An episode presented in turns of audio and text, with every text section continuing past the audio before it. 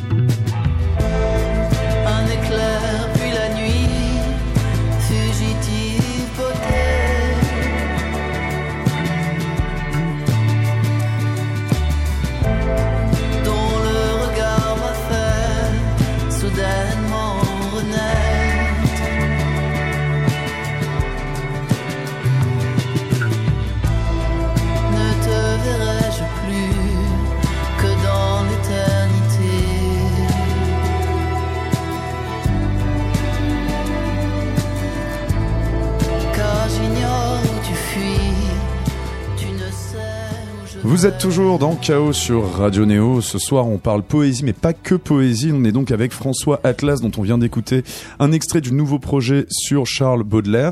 Alors, ce projet est donc né d'une contribution à une exposition en 2016 au Musée de la vie romantique à Paris. Ça s'appelait Baudelaire, l'œil moderne. Euh, tu t'es mis presque par jeu, je crois, à apprendre par cœur des poèmes de Baudelaire, donc, et à plaquer des accords un petit peu pour t'en souvenir. Donc ça s'est créé totalement spontanément. Ça t'est un peu tombé dessus dans le sens où euh, ça appartenait pas genre à un véritable projet d'adaptation musicale du patrimoine euh, de la littérature, des lettres françaises. Ouais, non, non, je me serais jamais lancé là-dedans euh, de moi-même, quoi. C'était, c'était bien d'avoir une impulsion et, et une échéance.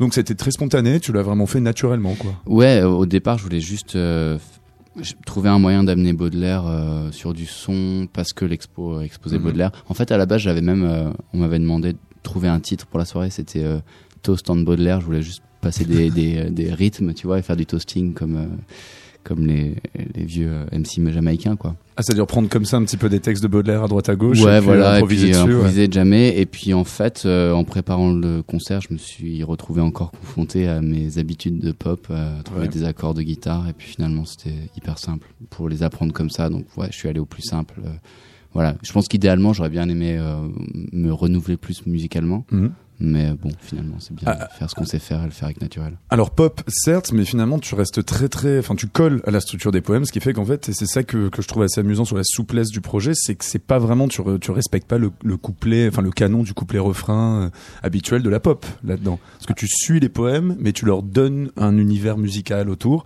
mais il y a pas vraiment, parfois il y a du refrain, mais y, pas a- vraiment. il y a un quoi. petit peu de refrain. J'ai eu des stratagèmes comme d'utiliser les titres en refrain, Mhm. comme sur Promesse d'un visage. Euh, mais après, comme l'invitation au voyage, il y a un refrain, quoi. Là, tous Oui. mes cordes à beauté, luxe, calme et volupté, il était déjà là, il revient Oui, trois c'est c'est vrai qu'effectivement Ouais. parfois Baudelaire t'offre un refrain. Ouais, c'est ça. Et en fait, tu sais, quand, quand je, je m'amuse à faire des reprises de n'importe qui, euh, euh, mettons Bob Dylan par exemple, Mm. tu as, les paroles et puis euh, voilà, tu, tu les lis et puis c'est- ils sont organisés par couplet Mm. et ça, ça ressemble vraiment à des poèmes.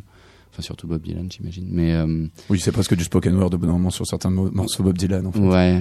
Mais donc du coup, euh, en fait, ouais, vraiment d'avoir le texte sous les yeux, j'avais l'impression de et la guitare dans les mains, j'avais l'impression de- d'apprendre un, un morceau, quoi. Mm. Et c'est-à-dire c'est le vers qui dictait un petit peu la mélodie d'une certaine Je manière. pense, ouais, ouais, ouais. Alors ce qui est assez amusant aussi, c'est que c'est très joueur, c'est pas du tout euh, révérencieux en fait comme euh, Mm. comme projet. On n'est pas vraiment dans l'hommage et c'est-à-dire très souvent tu donnes des couleurs, euh, on y reviendra assez inattendues à des poèmes assez sombres de temps en temps. Et euh, et on va dire que c'est on sent que tu t'amuses là-dessus comme si ça pouvait être le texte, les textes d'un pote ou tes propres textes finalement.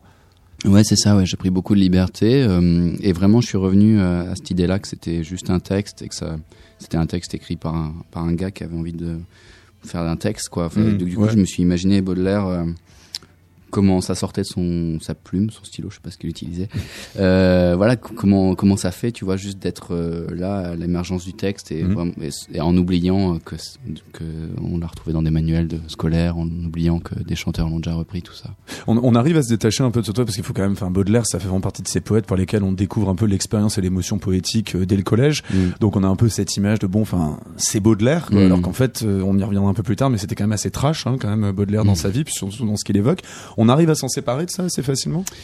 Vu que je l'ai fait juste pour ce concert à la base au musée de la vie romantique en me disant bah ça sera juste pour cette soirée-là, ça me fera travailler les neurones parce que je, ça m'forcera à apprendre de- des textes qui ne sont pas les miens. Et, euh, et accessoirement, ça pourra me servir un jour dans une situation romantique, peut-être.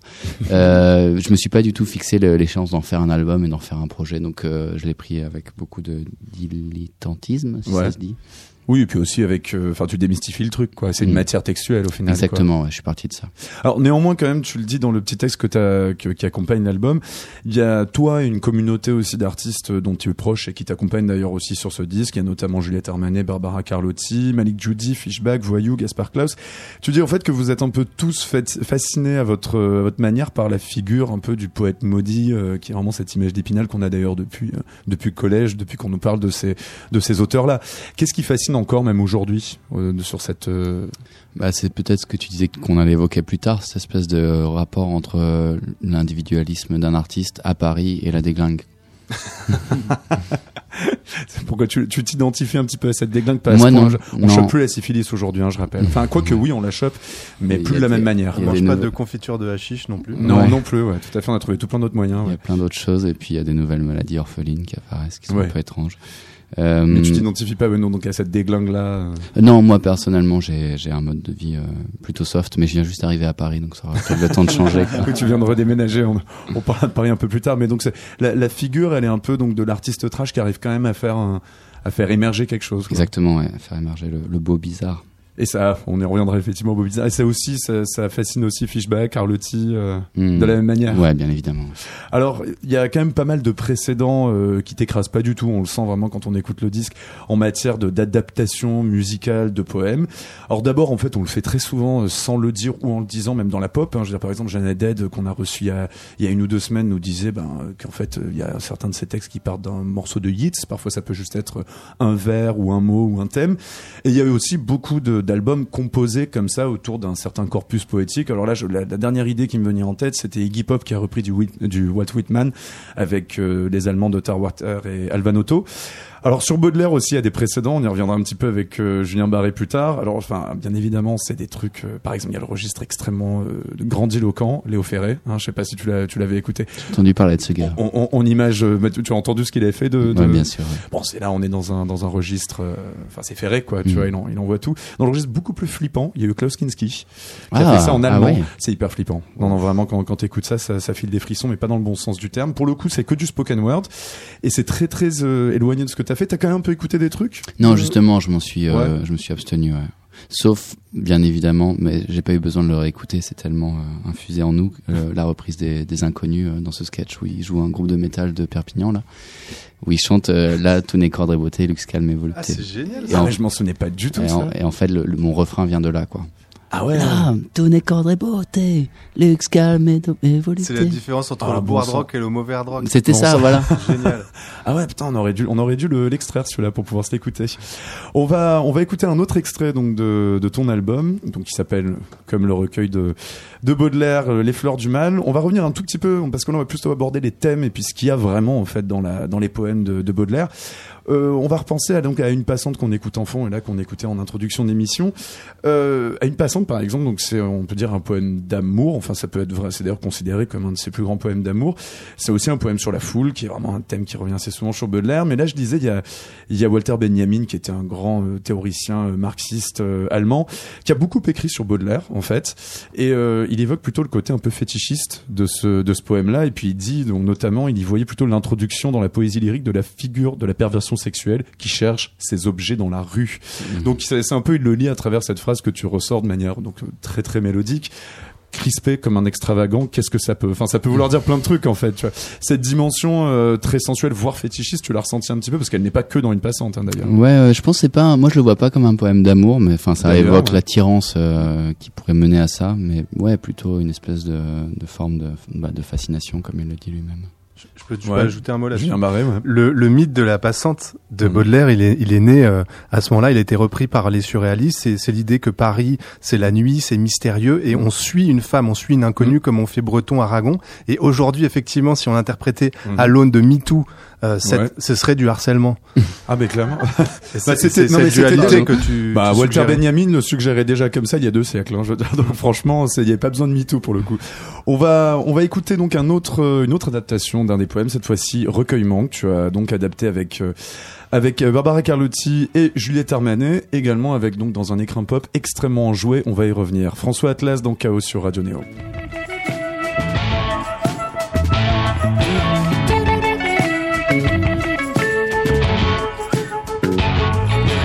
Sage ma douleur et tiens-toi plus tranquille. Tu réclamais le soir, il descend, le voici. Une atmosphère obscure enveloppe la ville. Aux importants la paix, aux autres le souci. Pendant que des mortels, les multitudes vilent. Sous le fouet du plaisir, ce bourreau sans merci va cueillir des remords dans les fêtes serviles. Ma douleur, donne-moi la main, viens par ici. Loin de.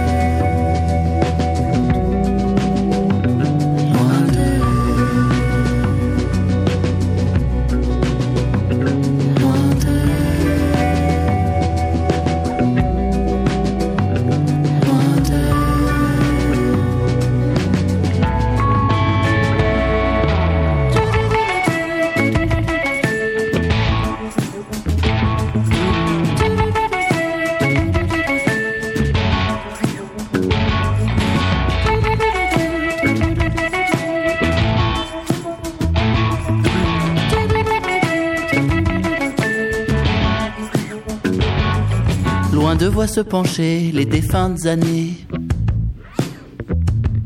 Sur les balcons du ciel, en robe surannée. Surgir du fond des eaux, le regret souriant. Le soleil moribond se couchait sous une arche. Et comme un long linceul traînant à l'Orient. Entends ma chère, entends la douce nuit qui marche.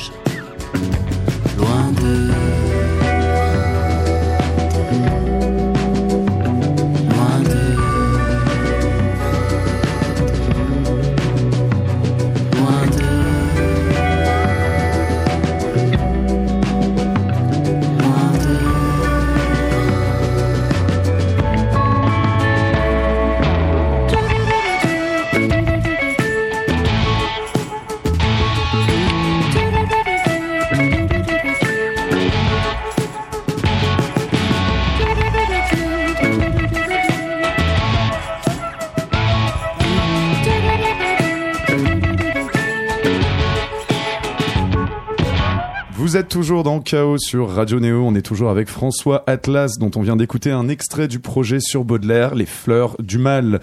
François Atlas, on remarque quelque chose donc sur ce morceau-là et également sur une autre adaptation de d'un de, tes poèmes de, de Baudelaire, L'ennemi.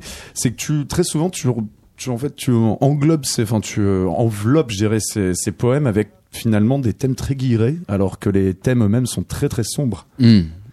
Euh, ouais, ouais, ouais.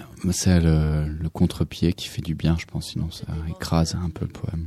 C'est-à-dire tu te disais que justement on n'allait pas en rajouter deux couches, quoi. Ouais. Bon, après, je le fais un peu sur euh, sur à une passante quand même. C'est romantique. Et je mets les violons derrière. Mais après une passante et puis on va dire comme c'est un romantique comme on disait tout à l'heure, on peut le prendre sous Oui, plein d'aspects différents quoi. Mais tu avais aussi cette envie de ne pas quand je parlais d'un aspect très très joueur dans dans la manière dont tu as abordé toutes ces euh, tous ces poèmes, c'est que justement euh, on n'est pas là pour leur servir euh, exactement ce qu'on attend d'eux, je dirais ces poèmes. Ouais, je sais plus comment ça s'est fait. Il y avait aussi le la première échéance, c'était de faire ce concert à la vie romantique et euh, c'est vrai que c'est facile d'apprendre des petits riffs comme ça. Ça se retient facilement. Tu peux les Mhm. siffloter pour les, les expliquer aux autres musiciens. Tu peux leur chanter, etc. Donc euh, il y avait un côté pratique aussi. Donc c'est devenu ça, mais il y avait- j'avais pas une intention très précise. Oui, c'est venu littéralement comme ça, enfin naturellement comme ça quoi. C'est assez drôle en fait finalement de siffloter du, du Baudelaire. tu Ouais. vois. On s'y Ouais. attend pas hein, comme ça, ça vient assez rapidement quoi. Il y avait cette idée aussi justement puisque puisqu'on parle un petit peu de, de, de détourner un peu l'intention éventuelle de ces poèmes, c'est que Baudelaire était vachement dans l'idée de transformer la douleur en beauté. en Voilà. Ouais, et puis euh, je reviens un tout petit peu en arrière sur cette, euh, cette manière de euh, rendre le Baudelaire un peu plus guilleré. C'est, je me suis dit aussi que Baudelaire est comme euh, beaucoup d'artistes très sombres qu'on, dont on connaît la- Mhm. l'art. Quand on voit le- l'homme, des fois, il est, il est très drôle, quoi. Ouais, Drôle Enfin, et trash, ouais. drôle Ouais. trash ou, Ouais. ou, ou désespéré, etc. Mais il y a tout le temps des étincelles d'humour. Enfin, tu, quand tu penses à Kurt Cobain, par exemple, tu vois, il y a, il y a, des, il y a des trucs très drôles dans, dans son comportement et dans ce qu'il dit. Bon, même si la fin est, est triste, mais L'un n'empêche pas l'autre. L'un n'empêche pas l'autre exactement, et donc je me suis dit Baudelaire, il nous reste que son œuvre, mais euh, mais en fait tu te rends compte, enfin t'imagines qu'il devait y avoir des moments très drôles, quoi, vu les soirées justement qu'il faisait à manger de la confiture de hashish ou ou vu même la teneur de certains poèmes qui ont été euh, censurés euh, à la première édition de, des Fleurs du Mal, comme Promesse d'un visage, qu'on reprend, où ils font des blagues, tu vois, tu sens Mhm. qu'ils s'amusent avec les mots, quoi. Oui, puis aussi piquait des colères qui étaient pas mal. hein. Je veux dire, les articles quand- il arrivait à, écrire dans des dans des journaux, c'était quand même euh, c'était haut en couleur quoi. Ouais, c'était haut en couleur, et je pense l'intérêt était de, de faire rugir, mais aussi de faire rire. Alors on avait on a une image donc euh, comme on en parlait, euh, on aborde le, on connaît en général Baudelaire dès le collège. euh, c'est toujours on va dire dans des termes extrêmement euh, amélioratifs et puis on imagine ce, tr- ce truc de l'imaginaire en poésie, une certaine beauté. En fait, il est un des poèmes que tu que tu abordes, c'est-à-dire celui qu'on écoute, la recueillement, ça parle de la multitude vile. Il y avait quand même beaucoup de dégoût, beaucoup de il y avait une sorte de rejet de son époque de ce qu'il voyait. C'était pas forcément dans la beauté uniquement. euh. Hmm, Baudelaire. ouais, je sais pas. Ouais, c'était un idéaliste. Enfin, je- peut-être Julien t'en parlera mieux que moi. Tu m'as donné ta boue et j'en ai fait de l'or. De Mm. toute façon, c'est la même chose. La beauté et la laideur, ça se, ça se transmue dans une, une forme d'alchimie euh, poétique. Hmm. qui a donc un continuum qui est chez, qui est chez Baudelaire quoi. Le, la sélection des, des poèmes, elle s'est faite assez naturellement en fait. ça? Oui, au hasard, vraiment. euh, à part l'invitation au voyage et parfums exotiques que je, te- Mm. je tenais à faire après le reste, je redécouvrais en fait Baudelaire. Mm. J'avais mis ça de côté depuis longtemps. Et quand donc j'ai préparé ce concert pour le musée de la vie romantique, j'ai juste tourné les pages et ce qui garde, ce qui marchait, je l'ai gardé. Alors on évoquait tout à l'heure l'arrivée à Paris puisque donc tu nous reviens de Bruxelles, c'est bien ça? C'est ça. Où tu avais tu as fait quelques années de carrière. Le Paris chez Baudelaire aussi pareil, c'est un truc on, on, dans notre tête on imagine que c'était extrêmement idéalisé, en fait pas du tout. Par exemple, tu reprends euh, le, le, rêve parisien, alors là dans le coup avec des arrangements beaucoup plus expérimentaux parce que c'est une pièce un peu plus longue. Euh, finalement, il y a un peu ce, cette idée donc je reprends encore Benjamin qui voyait le fantasme de l'arrêt des forces productrices et puis aussi un gros délire sous drogue quand même hein, je veux dire on a on a ce truc complètement fantasmé à la De Quincy euh, ou à la Coleridge finalement, et puis qui s'arrête d'un seul coup, qui est un, il y a un réveil brutal où il est complètement dégoûté par sa condition et par ce qu'il est. Ouais, alors j'ai pas pris, euh, j'ai pas mis en poème le, la deuxième partie du mhm. poème où il se réveille justement. Je suis mhm. resté que dans le rêve. L'album se finit sur les hauteurs du rêve comme ça. Ah, tu, as, tu as préféré rester donc dans cette. Euh, ouais, en fait c'était juste beaucoup de mots à apprendre et j'ai pas eu le courage d'apprendre la, partie 2 qui était beaucoup plus déprimante. Mais le Paris, le Paris donc maintenant que tu découvres, bon c'est pas du tout celui que que Baudelaire a, connu. Mais c'est euh, rue Hautefeuille, le Paris de hmm. Baudelaire. C'est le Paris derrière Notre-Dame, dans le cinquième, assez médiéval. Et il y a chez Baudelaire une recherche euh, de la, des romantiques de retrouver la poésie médiévale avec ce côté eau forte. Et le premier poème en prose, c'est Baudelaire, mais c'était aussi Alosius Bertrand qui retrouvait le Gaspard de la nuit, qui retrouvait le Dijon euh, médiéval. Donc c'est un Paris médiéval assez sombre. Ah, il y a énormément déménagé, je crois aussi. Il a fait tous les tours de Paris dans tous les sens. Il est resté dans des hôtels un peu miteux, à droite à gauche, et puis il fuyait un peu des créanciers, je crois, ce genre de choses. Mais c'est un, c'est un Paris là qui est décrit euh, même dans quasiment tous les poèmes, hein, même ceux qu'on, ceux qu'on voit dans ton, ceux que tu as sélectionnés pour ton, pour ton disque. Mais euh, comme le dit Benjamin, c'est ce qui résonne le plus chez Baudelaire, c'est au sujet de Paris, c'est, en fait sa sénescence, sa décrépitude totale. Il n'a pas une vision euh, merveilleuse de Paris dans, dans le fond. Bah dans Rêve parisien, c'est un Paris idéalisé, mmh. justement, avec beaucoup de symétrie, beaucoup de marbre, beaucoup de, de colonnades, mmh. des quais lumineux comme ça, beaucoup de, de réflexion. Donc, euh, bah, comme dans tout Baudelaire, il y a tout le temps un équilibre entre le spleen et mmh. l'idéal, quoi. C'est le moment où Haussmann, euh, il y a les grands travaux qui commencent, mais il y a cette dualité euh, de la même façon entre le Paris sale, poussiéreux, avec des, des caniveaux arrivent, etc., et puis le nouveau Paris. En tout cas, il est beaucoup plus enthousiaste sur Paris que sur Bruxelles, parce qu'il a écrit à Bruxelles des choses assez atroces. Quoi. Il a dit que la Belgique était un bâton merdeux quand même.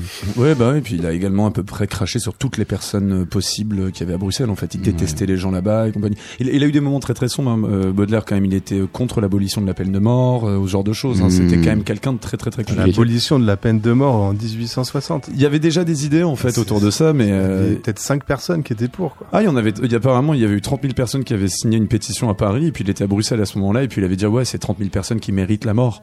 Ah ouais, quand même.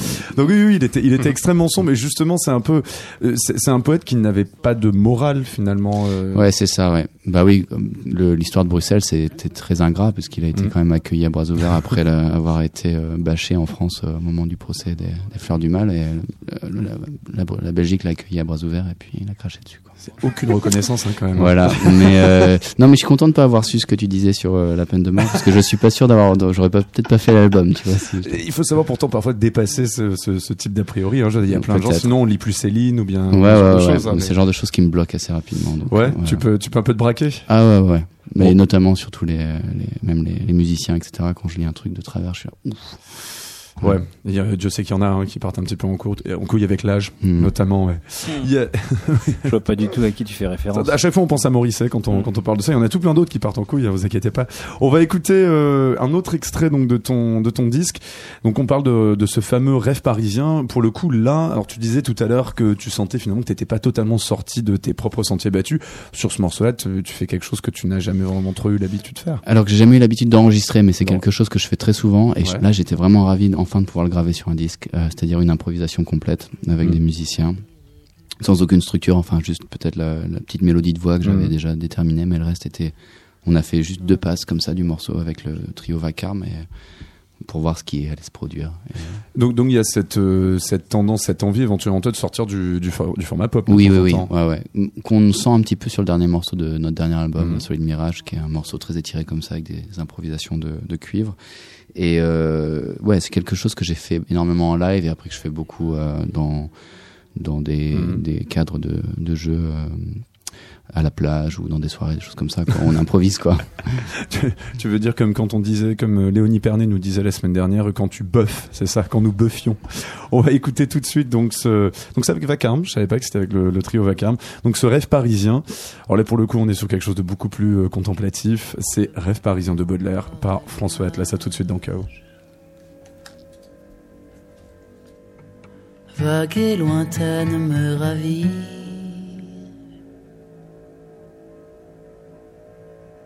Le sommeil est plein de miracles. Par un caprice singulier, j'avais banni de ces spectacles le végétal irrégulier. Et peintre fier de mon génie. Je savourais dans mon tableau l'enivrante monotonie du métal, du marbre et de l'eau. Pas belle d'escaliers et d'arcades. C'était un palais infini, plein de bassins et de cascades, tombant dans l'or tout bruni.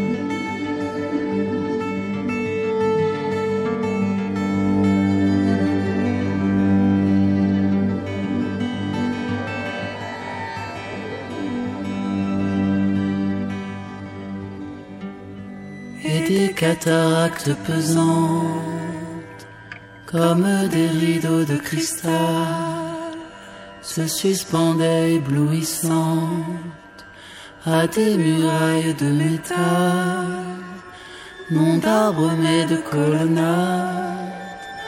Les étangs dormants s'entouraient, ou de gigantesques naïades, comme des femmes se miraient des nappes d'eau s'épanchaient bleues entre des quais roses et verts pendant des millions de lieues vers les confins de l'univers.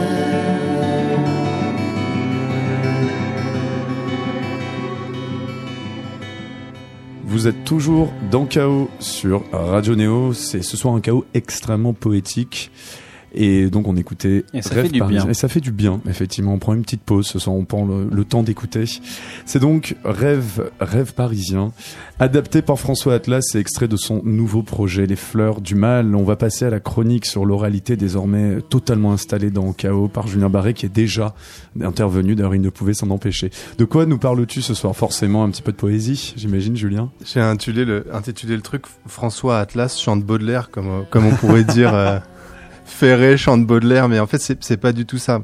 La question, c'est est-ce qu'il faut adapter les poètes?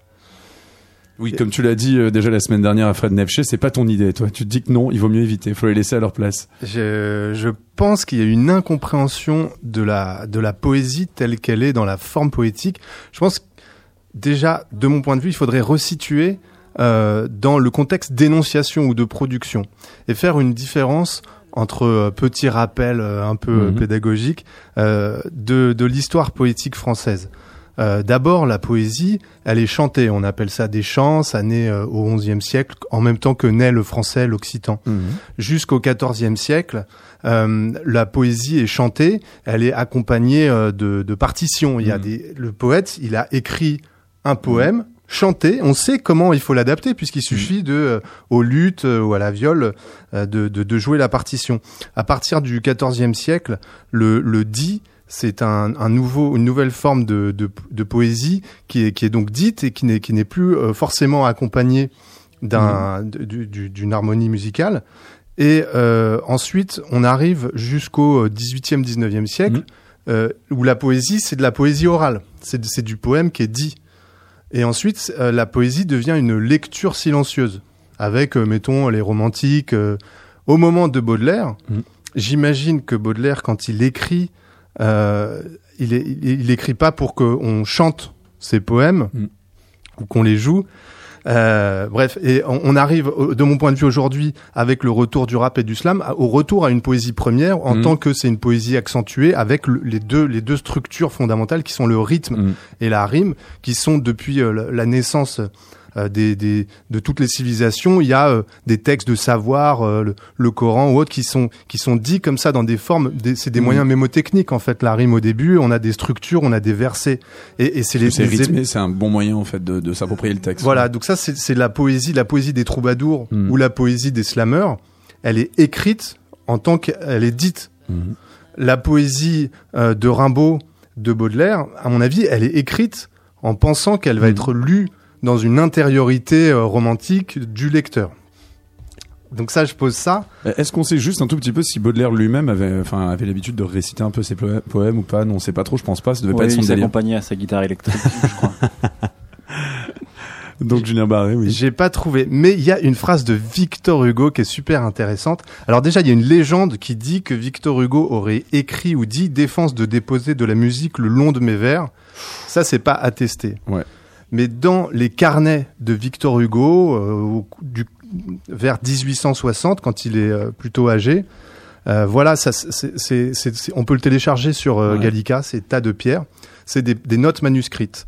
Il écrit pour lui. Mhm. Rien ne m'agace comme l'acharnement de mettre de beaux vers en musique, parce que les musiciens ont un art inachevé, ils ont la rage de vouloir achever la poésie, qui est un art complet. C'est vraiment pas très sympa. C'est pas sympa. c'est cruel. Ça contredit aussi le fait qu'il a été euh, adapté. Mhm. Ensuite, il a reçu des droits d'auteur qu'il a donné à des œuvres de charité. Lui-même a écrit le livret euh, Mhm. d'un- opéra, euh, La Esmeralda. Mais Oui, entre temps, il y a beaucoup de gens qui se sont pas gênés pour l'adapter aussi. Hein. En fait, il y a quand même cette idée que c'est écrit en, en tant que tel, le Mhm. poème devrait se suffire à lui-même en tant que un texte, des mots qui sont travaillés selon une, sc- une Mhm. scansion, une, une métrique, une stylistique, etc.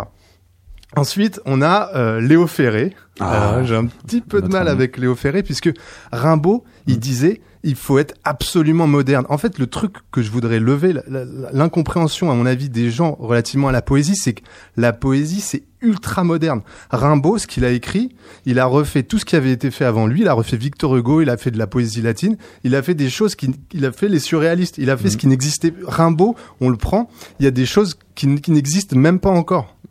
Et donc figer Rimbaud Mhm. même en fait, le, même le fait de, de dire euh, Apollinaire, on, on pourrait écouter euh, le.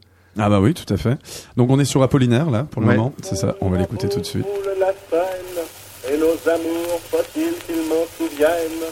La joie venait toujours après la peine. Vienne la nuit, sonne l'heure, les jours s'en vont de demain. Les mains dans les mains, restons face à face. tandis que Alors là, on écoute un enregistrement qui euh, date de comment? Enfin là, c'est. Je pense que ça date d'à peu près 1910. Ouais. Euh, Apollinaire, comme on sait, il est, il est mort au front, trépané en 1918. Il, euh, Apollinaire, il a supprimé la syntaxe. Donc déjà, bon là on entend un peu, c'est pas extraordinaire. Il faisait ce qu'il pouvait. Il, il a fait. non, mais c'est vrai. Si moi je lis Apollinaire, je lis euh, Soleil coup coupé. Je sais pas euh, si c'est Soleil qu'il faut lire ou Soleil coup ou Soleil coup Mm. coupé. Enfin, je pourrais, j'ai pas pris le, le meilleur exemple, mais il y a plus de syntaxe. Mm. Donc je lis. euh, euh, Il y a une équivocité permanente. Il y a plein de double sens. Ça, c'est pour pour comprendre le, le principe. Et et donc. Pour ce, pour ce texte-là, ouais, pour Apollinaire, t'avais d'autres exemples aussi que tu voulais amener? Alors, on, on le fait un peu dans le désordre, mais je, voulais montrer de toutes les, les occurrences possibles d'adaptation. Euh, à l'époque euh, de, de, de Victor Hugo et juste après, il y a ce qu'on appelle la mélodie française, qui est l'adaptation des leaders euh, allemands. Donc c'est du poème symphonique euh, mis en musique. Et donc là, il s'agit de peut- peut-être ce qu'a fait un peu François Atlas, de retrouver l'atmosphère Mhm. du poème en musique. Et quand j'écoute ton album, j'écoute aussi la musique surtout et, et je trouve ça bien que tu te sois enfin je je suis pas un, un- un prof de français mais que tu aies suivi la structure euh, du, du sonnet et, euh, et voilà on peut écouter ces- cette adaptation Tu as une autre de, adaptation, donc. de Duparc Alors, qu'est-ce que c'est? Bon, là, on est sur un truc beaucoup plus archaïque, hein, là. ouais Gérard euh, Souzet chante l'invitation au voyage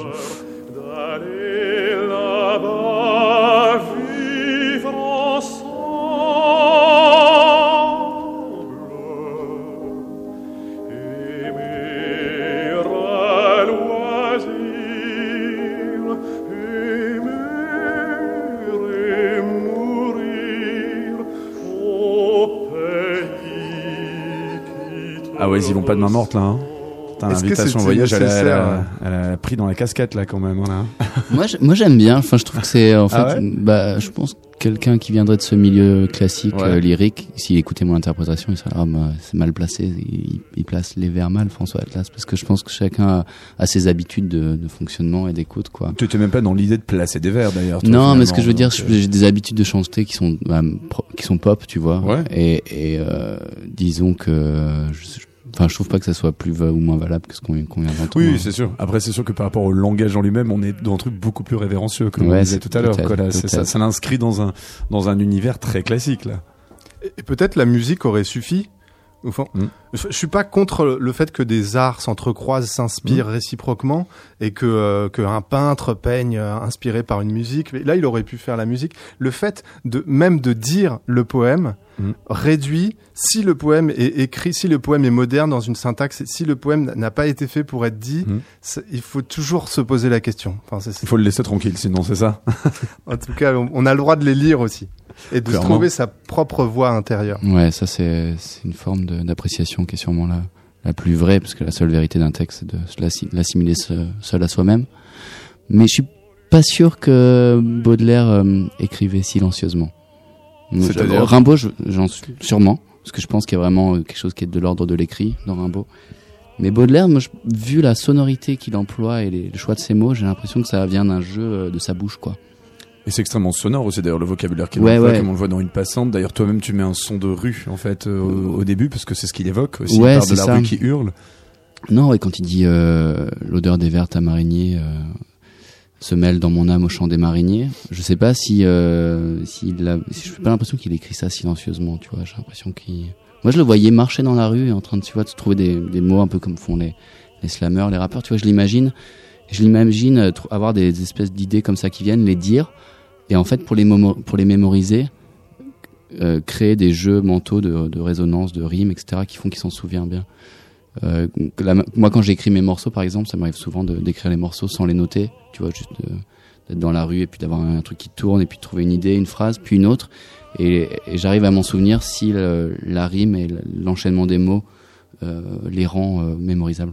le fait qu'il a écrit euh, euh, les, Mhm. en, en rime, pardon, Ouais. qu'il ait, qu'il ait écrit euh, en, en alexandrin rimé, effectivement, c'est une forme elle-même qui est, qui est proche de la chanson et qui est, et qui est Ouais. musicale. Ça aurait été plus compliqué sur, euh, sur la, la- les poèmes en prose. Ah ouais, ça c'est sûr qu'il les a fait en écrivant. Là, il les a pas fait en, en parlant, je pense. Je, je crois d'ailleurs qu'il y a un certain nombre de poèmes en prose qu'il adaptait parfois de ses poèmes en fait pour la en prose pour les vendre aussi à des magazines c'était nettement moins bien en fait et c'était extrêmement décevant paraît-il.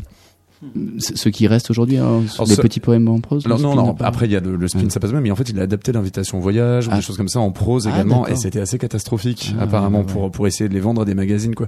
Par ailleurs, effectivement, Baudelaire écrivait dans la rue, et écrivait dans les dans des cafés de, de manière assez euh, permanente quoi. Mhm. Donc effectivement, ce côté extrêmement sonore, de restitution d'ambiance et tout était là.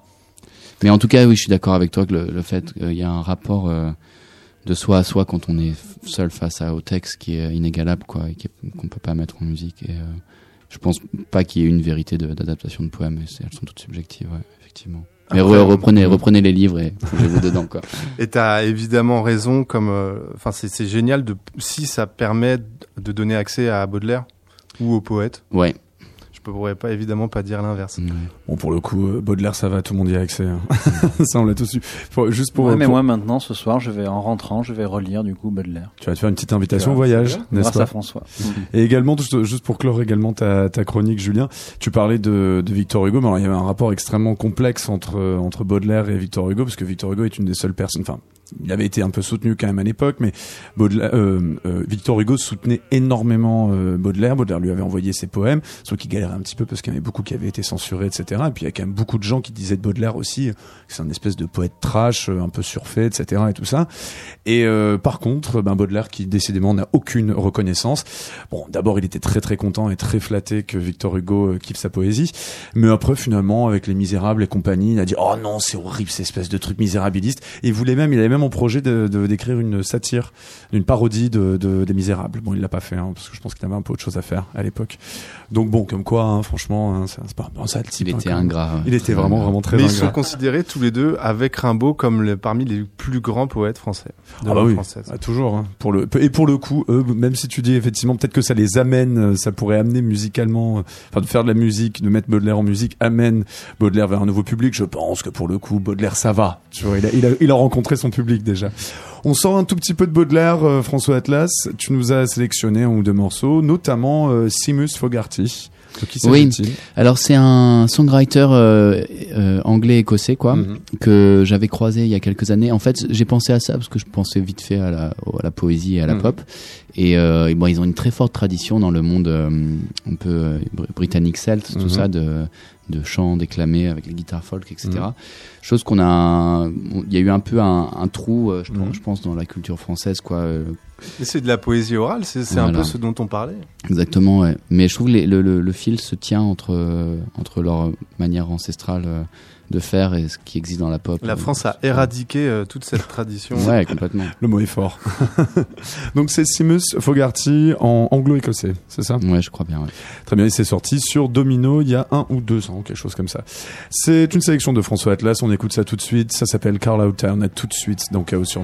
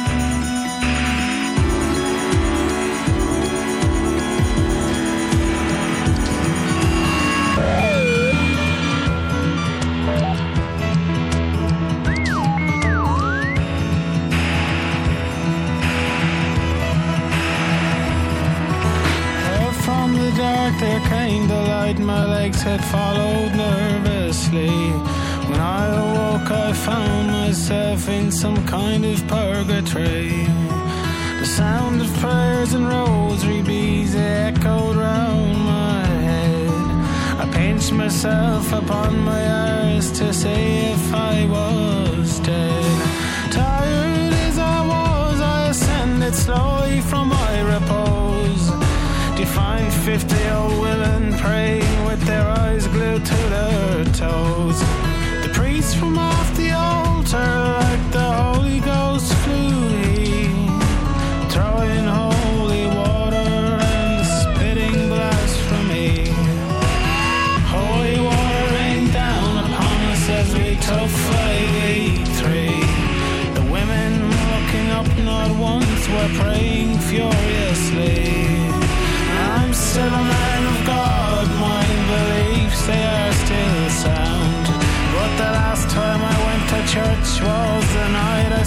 and kind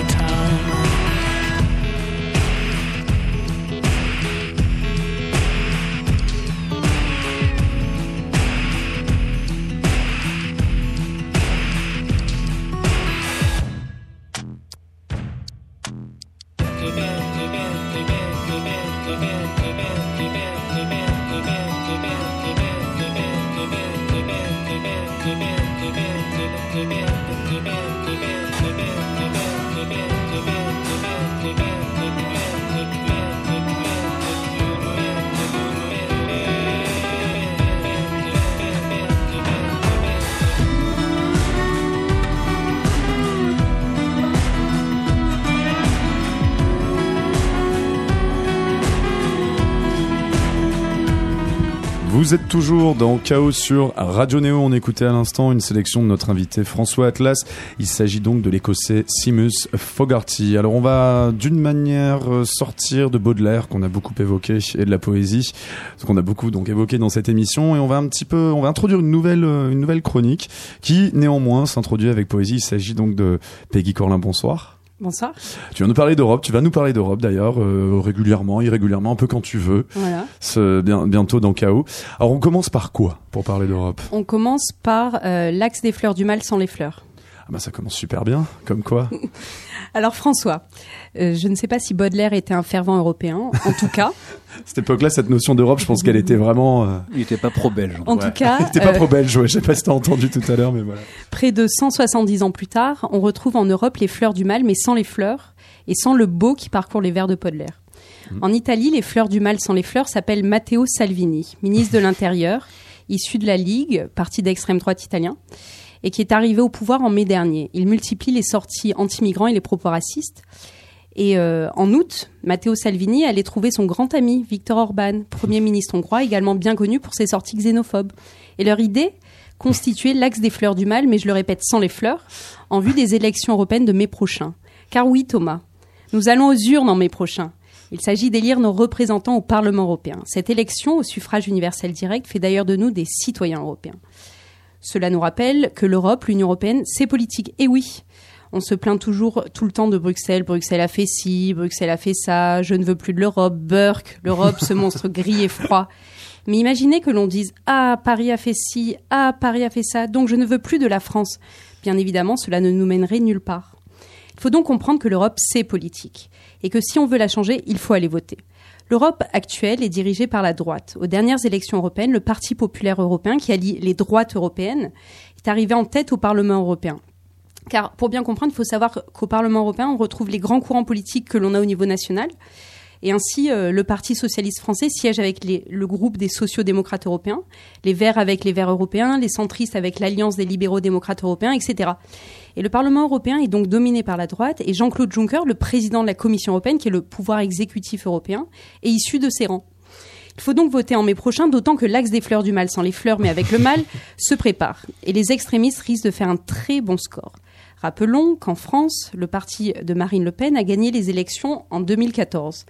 Alors, qui peut s'agréger autour de cet axe des fleurs du mal sans les fleurs? Ben, Dans l'Europe actuelle, le moins que l'on puisse dire, c'est que les nationalistes et les xénophobes ne manquent pas. En Pologne, en Autriche, en Allemagne, aux Pays-Bas, en Slovaquie, en Bulgarie, au Danemark et j'en oublie. Ils progressent partout quand ils ne sont pas au gouvernement. Alors certes, tous ces partis d'ex- d'extrême droite peineront à constituer ce qu'on appelle un groupe au sein du Parlement européen. Parce que pour peser sur les affaires, euh, sur le travail parlementaire, il faut constituer un groupe.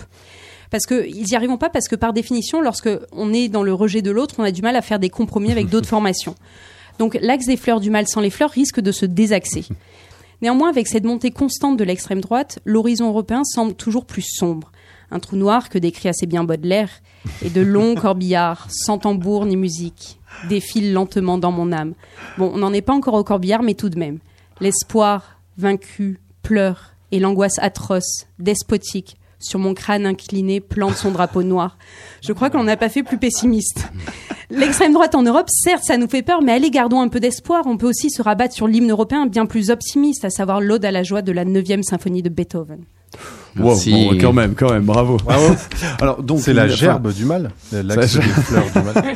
Mais alors, mais donc actuellement, de, donc au dernier chiffre, c'est quand même le, le parti, euh, enfin c'est donc le parti de Marine Le Pen quand même qui est annoncé euh, Ouais. donc favori quand même euh, sur les votes français, donc aux élections européennes. Alors, merci hein, beaucoup pour euh, cette chronique qui est, euh, dont on a besoin, je trouve, parce que c'est vrai qu'on comprend pas assez bien l'Europe et les décisions qui sont prises en Europe pèsent énormément sur notre Ouais. vie quotidienne. C'est ce que j'ai, c'est ce que j'ai essayé d'aborder dans mon album précédent, vu que j'habitais à Bruxelles. Euh, Il y a une branche qui est à Strasbourg d'ailleurs. On dit, on dit, on dit jamais euh, ça a été fait à Paris, ça a été fait à Paris, mais il y a tout- plein de décisions européennes qui sont prises à Strasbourg. Bah, le Parlement européen est à Bruxelles et surtout à Strasbourg. Voilà. Et, et donc, euh, comment ça se passe au niveau du vote? Donc, on va voter en mai. Ouais, on va re- Et c'est au suffrage universel direct. Donc il faut y aller. Tu nous rappelles la date? Euh, c'est en mai, euh, en mai 2019. Euh, D'accord. Donc on a encore le temps, pas. mais bon, là, la, la campagne va se va se mettre en branle. euh, Enfin, elle se met déjà en Voilà. branle en fait là tout de suite. Ouais, ouais. Bon, tu nous parles d'un truc plus euh, whiz la prochaine fois sur l'Europe? Euh, je sais pas, on verra parce que. C'est Bah, nécessaire Il y en même temps. Il y en a. Il y en a des bons trucs quand même euh, en Europe, quoi. N'est-ce Ouais. pas Oui, Bon. oui, il y en a. Où tu peux faire à chaque fois la, la même chronique comme ça.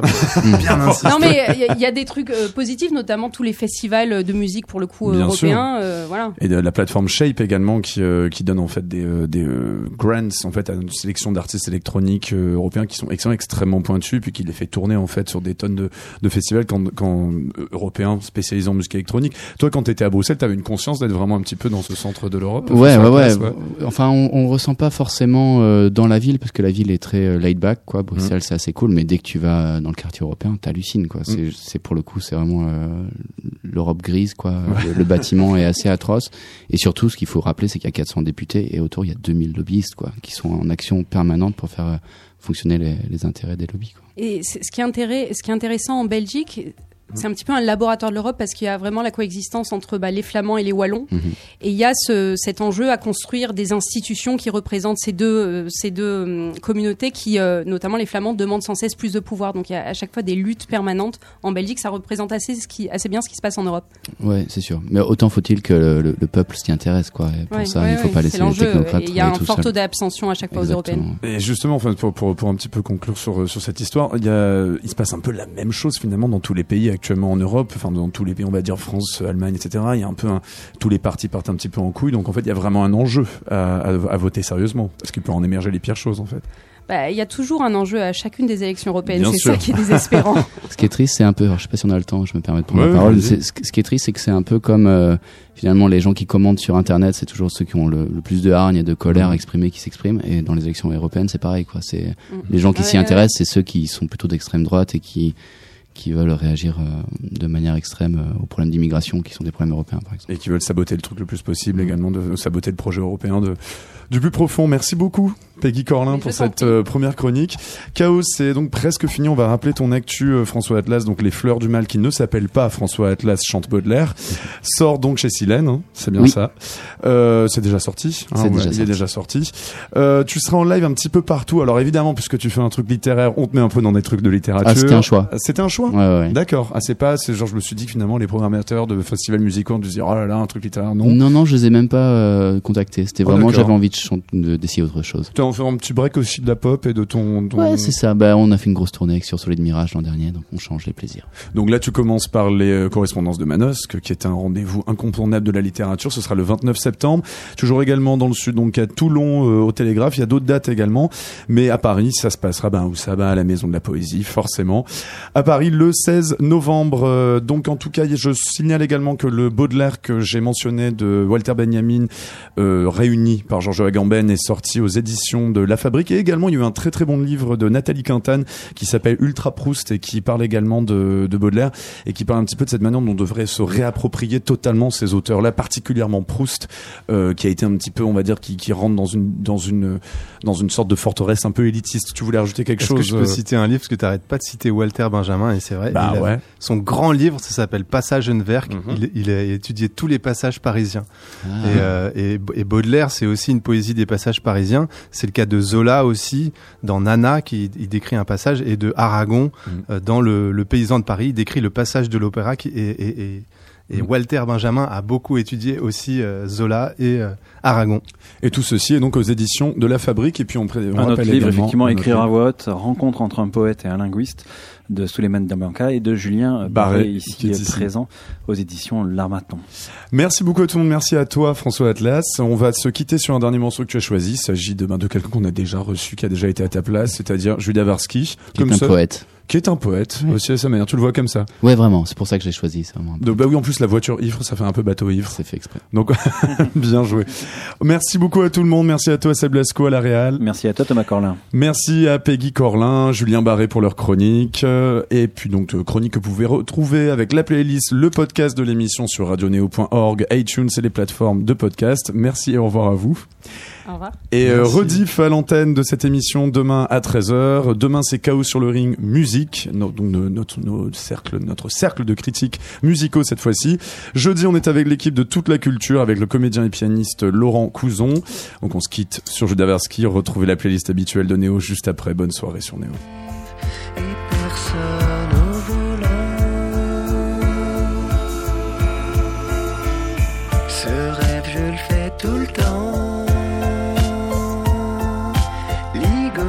Par ma ceinture, prisonnier de la voiture et personne